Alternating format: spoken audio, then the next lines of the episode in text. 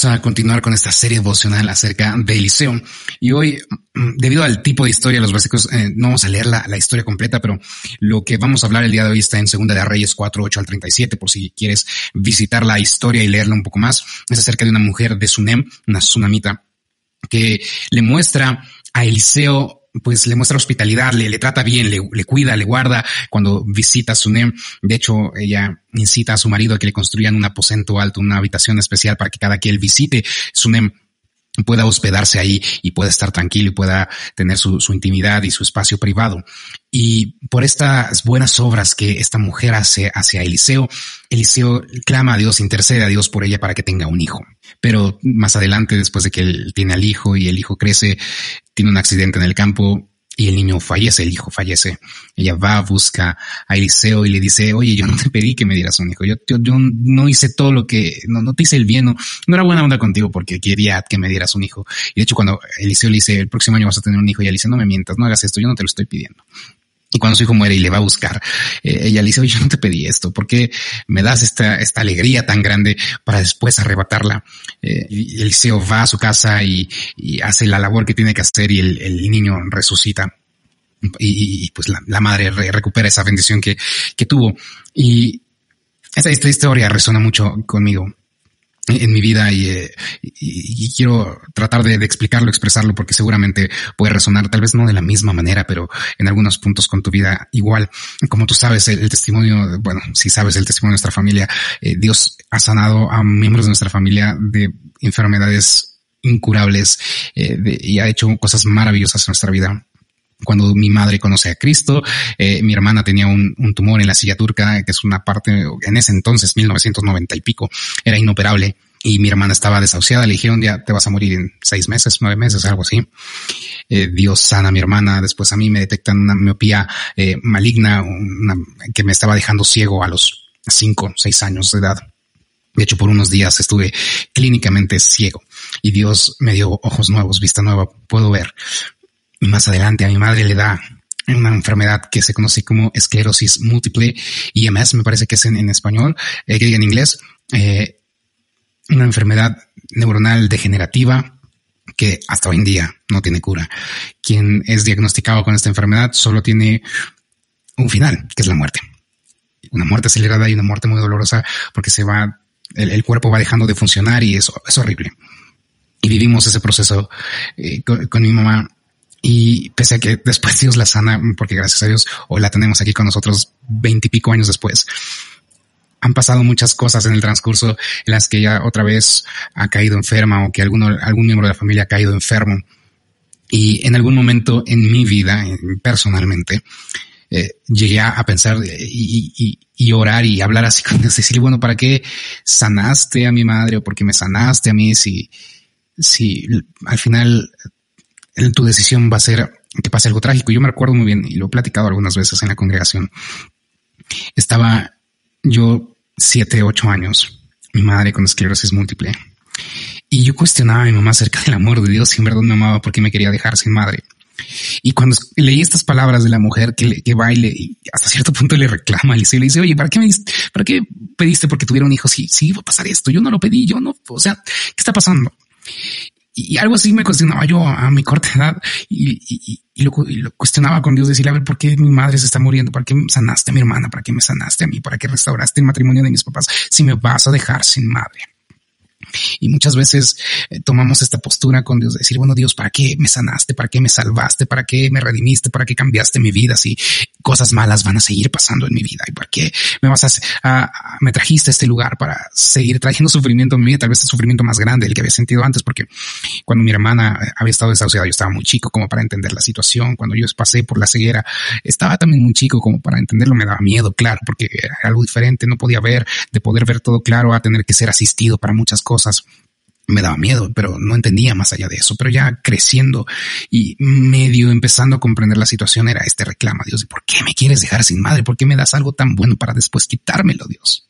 Pero no entendemos a veces algo que repetimos constantemente y que he repetido constantemente en estos devocionales, la voluntad de Dios es buena, agradable y perfecta y lo podemos decir mil y un veces y, y no lo podemos aprender de memoria y lo podemos repetir día y noche y aún así no acabarlo de entender. Todo lo que viene en nuestra vida proviene de Dios y lo bueno y lo malo será de bendición para aquellos que llamamos. Porque entendemos, y este es como el hilo negro, si lo quieres ver así, que la voluntad de Dios es buena, agradable y perfecta. Porque no nos fixeamos, no nos encasillamos en que ah, esto que pasó es malo, porque el mundo y, me dice que es malo y porque mi mente dice que es malo y porque sí trae un dolor a mi corazón y por eso es malo. Sino que entendemos que Dios tiene un propósito perfecto para, para ello. Y a lo largo de, estos veintipico años que mi madre ha estado sana, bueno, que, que, es Dios sanó a mi mamá de esclerosis, hemos pasado por adversidades, hemos pasado por problemas, hemos pasado por situaciones complejas, dolorosas, que a veces nos hacen pensar, pero ¿por qué estamos aquí? ¿Para qué todo lo bueno si vamos a llegar a esto? Pero todo tiene un propósito en nuestra vida. Y todo sirve para honrar a Dios, para glorificar a Dios. Y acá es donde recuerdo las palabras de Job. ¿Acaso recibiremos de Dios solo lo bueno y no también lo malo? Porque en ambos momentos, en ambas situaciones aprendemos y nos fortalecemos de Dios. Pero es en la adversidad, es en el dolor, es en el momento álgido de nuestras vidas donde con más pasión y de nuevo buscamos a Dios. Lo vimos con el rey de Israel el, el lunes, que no era tan malo, pero seguía en su humanidad y empieza a vivir su vida conforme a sus parámetros y a sus decisiones y a su vanagloria, a su vanidad. Pero cuando llega el momento de conflicto, que se da cuenta que no puede por sí solo, voltea sus ojos a Dios, porque no le queda de otra. hay veces que son esos momentos que los necesitamos esos momentos para voltear una vez más, poner nuestros ojos en Dios, porque le conocemos, le hemos visto, le hemos escuchado, hemos sido testigos de sus maravillas, de sus proezas, de su gloria, y aún así a veces lo olvidamos. Y aún así hay veces que decidimos cambiar el camino, desviarnos un poco. Porque qué tanto es tantito. Porque no pasa, porque un día actúe de una manera que no tenga que actuar. A veces necesitamos esos momentos de sacudida, a veces necesitamos esos momentos de confrontación para volver a casa. ¿Qué pasó con el hijo pródigo? Pide su herencia, se ensoberbece dice, yo puedo solo, yo puedo irme de lejos de la casa de mi padre y con lo que reciba, todo va a estar bien pero se da cuenta que al vivir la vida a su parecer, a su entender, terminó en un pésimo lugar y es confrontado y es sacudido. Y es en ese momento en que dice, tengo que regresar a casa, tengo que regresar con mi padre. En los momentos de aflicción y dolor, que a lo mejor pasas hoy, o pasarás mañana, o pasado mañana, o en un año, en dos años, porque créeme, los pasarás. Vendrán esos momentos. No, no, y no es porque te desee mal, sino porque así es la vida y es lo que necesitamos muchas veces. Cuando lleguen esos momentos, no reclames a Dios y, no, y no pongas esta actitud de Dios es que ¿para qué me trajiste aquí? ¿Para qué me permites vivir eso mejor? Tengamos una actitud humilde, un corazón sencillo y dispuesto a buscar a Dios. Recordemos, repitamos estas palabras que nos dice Romanos 12, la voluntad de Dios es buena, agradable y perfecta.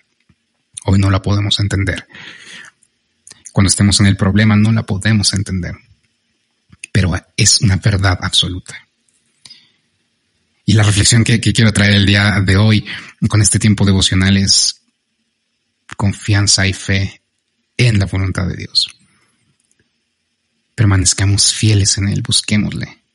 No nos confiemos cuando estemos en estos momentos de refrigerio, de estos momentos en los que en la vida todo va bien y parece que es miel sobre hojuelas en esos momentos aprovechemos para fortalecernos lo más posible en Dios.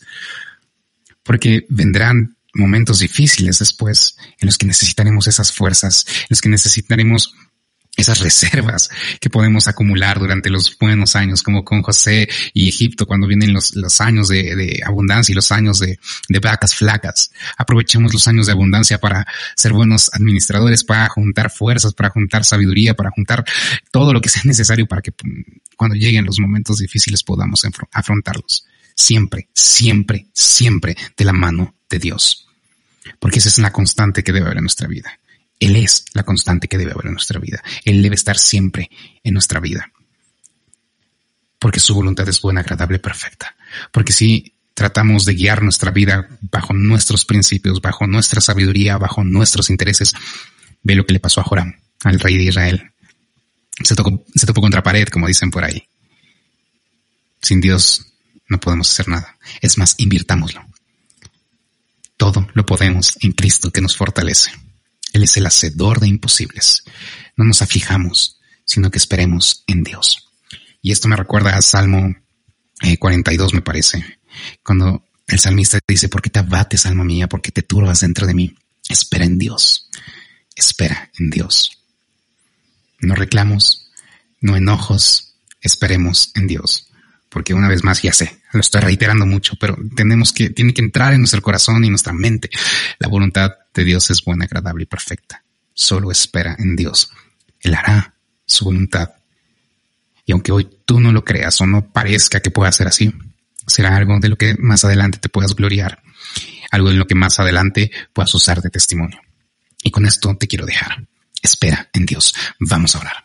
Dios Padre bendito, damos muchísimas gracias por tu amor, misericordia, por tu gracia, por tu infinito, infinita gracia, Señor. Gracias, Padre, porque en los momentos difíciles, Dios, tú nos has sustentado y nos has permitido ver tu diestra de poder guardándonos, bendiciéndonos, obrando en cada uno de nosotros. Y en los momentos, Señor, felices, Padre, en los momentos de refrigerio, en los momentos de descanso, Padre, también podemos ver lo maravilloso y glorioso que eres, Padre, aunque a veces no le prestamos tanta atención como deberíamos. Ayúdanos a ser sabios para que en esos momentos de alegría y de paz y de tranquilidad, Señor, podamos fortalecernos, podamos buscarte en paz, pero para prepararnos para cualquier situación adversa que podamos tener que afrontar más adelante, Dios. Y clamo y pido y con todo mi corazón y con todas mis fuerzas, Dios, que en los momentos complicados, difíciles y de prueba no tenemos la espalda, no tomemos decisiones humanas, carnales, sino que te busquemos primeramente a ti, que busquemos habitar en tu presencia, que busquemos primero tu reino, que esperemos en ti, para que tú hagas tu voluntad en nuestras vidas y a través de ellas, Padre.